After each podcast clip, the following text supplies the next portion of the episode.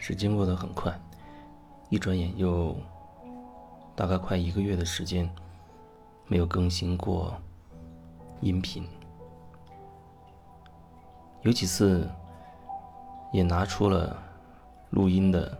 设备，想要说几句，然后就不断的在播放音乐，一边听着音乐一边去感受。看看自己有什么想要说的，可是到后来，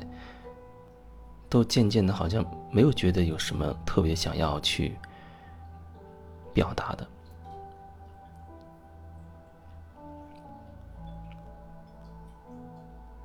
好像越来越少的想要去说什么。甚至很长一段时间，可能是从春节之后到现在大半年的时间里，连出门都会很少，有的时候可能一个礼拜都想不起要出去一次。曾经有个人问他说：“如果你在一个地方，啊，你也没有什么朋友，然后呢，也很少出门，那这样的状态，能坚持多久？或者说会不会觉得很很孤独？虽然。”有家人，但是那好像还不够，或者远远不够。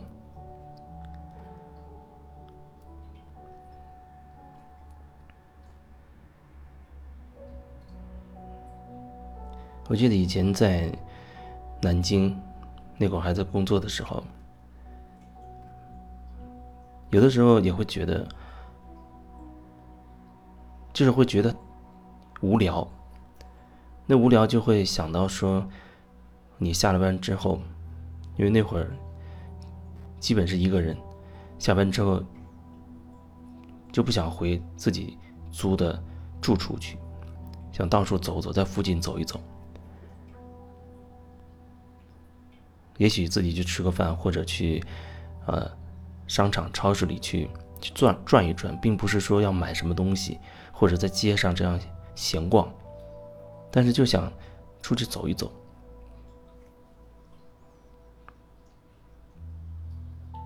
不过最近的这大半年，没有那种说想要出去的那种动力。有的时候人想要出去，啊，他不想面对自己，不想一个人待着，有那种感觉，蠢蠢欲动的，哪怕出去。没有漫无目的的去瞎逛，他也觉得可以缓解一下那种所谓孤独的状态。但是好像对我来说，现在基本上我好像感受不到那种孤独的感觉，就是你没感觉想要出去。有时候也许需要出去买一些日用品，或者去去买菜啊，有时候可能也会出去吃饭、吃点东西之类的。不是说完全不出去，而是说很多时候没有强烈的那种想要出去的渴望了。虽然也住在在大理，这里也算是一个靠近市中心的地方，但是却有一种好像住在那种，就好像是有种有种闭关的这种感觉吧。虽然在人流里，但却好像在处在一种闭关的状态，不是不是自闭的状态，是一种闭关的状态，因为没有想想要做太多。也许有人会觉得，人人生就是要奋斗啊，要有目标，要有梦想，然后实现一个梦想，再制定更大的梦想、更大的目标去。一个一个去实现它，然后才会觉得这样的人生才会有意义。以前我也这样想过，我也确实这样去想，而且也这样去做，很努力的去做。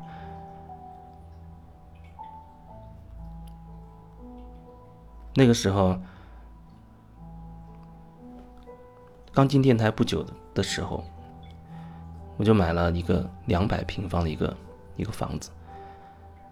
上下两层的，那个楼是。总总的层高就是六层，那么上了五层之后就是我的房间，就是五层跃跃六层这个跃层的房子。那时候还在幻想着啊，以后还能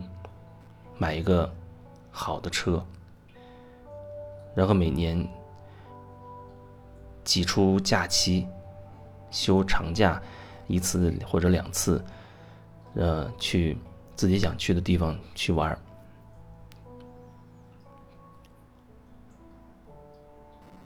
然后度了一个长假之后回来再好好的工作啊赚钱，为下一次出行做准备。如果有可能，换更好的房子，换更好的车等等，让自己有更高的知名度，有更多的人可以。可以认可，等等。那个阶段确实有那样的想法，而且也很努力的在在做。但是后面在生活当中渐渐出现很多状况要你去处理，然后我觉得有一些状况在现实生活当中变成一个无解的一个题目，就像你做数学题里无解。这道题目无解，现实层面里没有办法去解答，它已经成为一个死结了，然后你不得不去面对它。后面的人生就好像被这样的情况一点点的挤到另外一个轨道上，一点点挤到另外一个轨道上，让你因为前面一开始是觉得有些。问题需要去解决，可是现实中无法解决，然后就要去寻找，到底有没有这个世界上到底有没有一种方法可以解决我面临的这些问题？所以说，你可以说是是问题，或者说是是痛苦，是各种发生的你你不想要的那些事情，把我一点点。挤压到这条路上来。一开始是出于无奈，没办法，因为你要解决这个问题，不然好像觉得日子没法过了。然后真的在这条路上走的比较远的时候，你会发现，哦，原来这条路才是自己真正想要走的路。因为在之前的那个世界里，好像是一个封闭的状态，虽然那里。也会接触很多很多的人啊，遇到很多很多的事情和故事等等。但是，当走到这条路上，你回头再去看，你发现之前的那个世界依然是一个封闭的、封闭的世界，看起来精彩，但它却很局限。直到我真正接触了这条路，才在那个世界中打打通了一个缺口。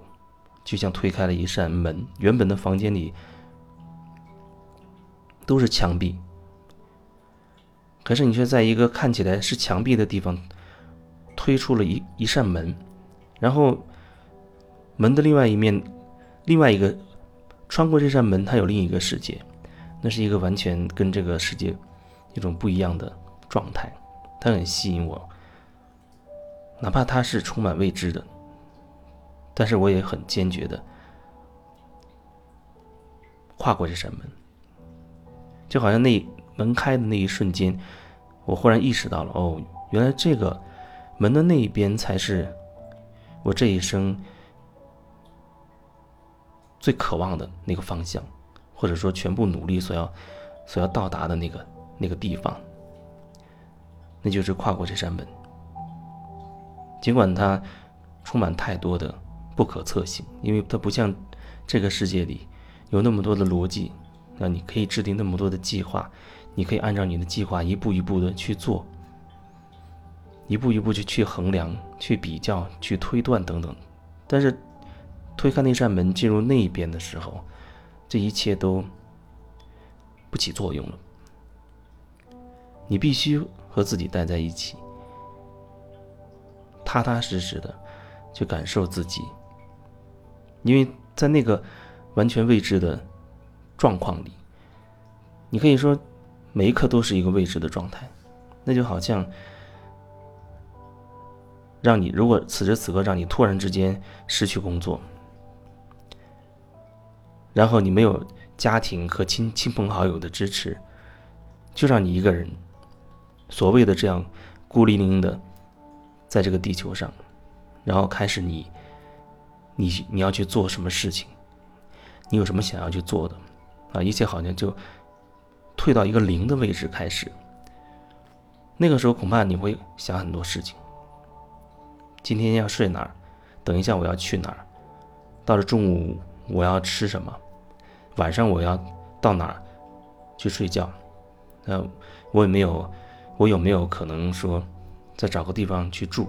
有没有可能说能找到一个我喜欢的事情去做？能不能为我自己做什么？就是你只能时时刻刻的去感受到自己每每一个片刻的很真实的感受，每一个片刻很真实的诉求，看清楚自己，因为你已经把自己放在了一个未知的领域里，没办法，它不像以前我有一个。呃，单位我在电台工作，再怎么不济，你每个月有相对稳定的一个收入啊，它有各种各样的保障在那里，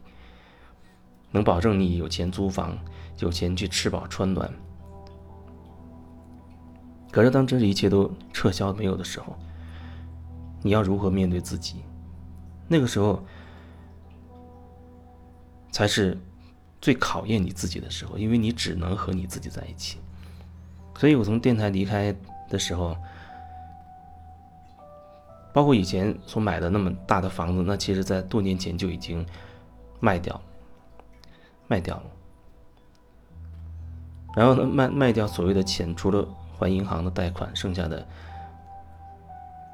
也慢慢慢慢慢慢的被消磨掉了，不小心丢到股市里，然后慢慢的消失殆尽，被吞完全吞没了，没有了。所以。那对我来说，选择辞职，就意味着我是处在一个啊无房无车无存款这样一个状态，身边大概只有那么万八块钱的现金吧。你那种状态，你几乎是从零开始，你不知道要要去哪，你不知道要干什么，然后你要开始你后面的人生。那个时候恐怕才是最能考验一个一个人的时候，因为绝大多数情况之下，人是很希望待在一个舒适稳定的环境里的。不管你是要找一个工作啊，还是你要成立一个一个家庭，终究你是希望达到一种稳定的状态，稳定最好又能舒适的状态，然后在那个状态里，所谓的享受你的生活，所谓的。打拼你的事业，所谓的安享你的晚年。但如果把这笼子拆掉，所有的格局打破，什么都没有的状况之下，你要怎么去面对自己？也有很多人瞬间就会想到：哎呦，那我要去要去要饭了，那不跟要饭的差不多吗？每个人都会有自己的理解。在我选择辞职之前的六年期间。我也经常会想到，辞职之后会会怎么样？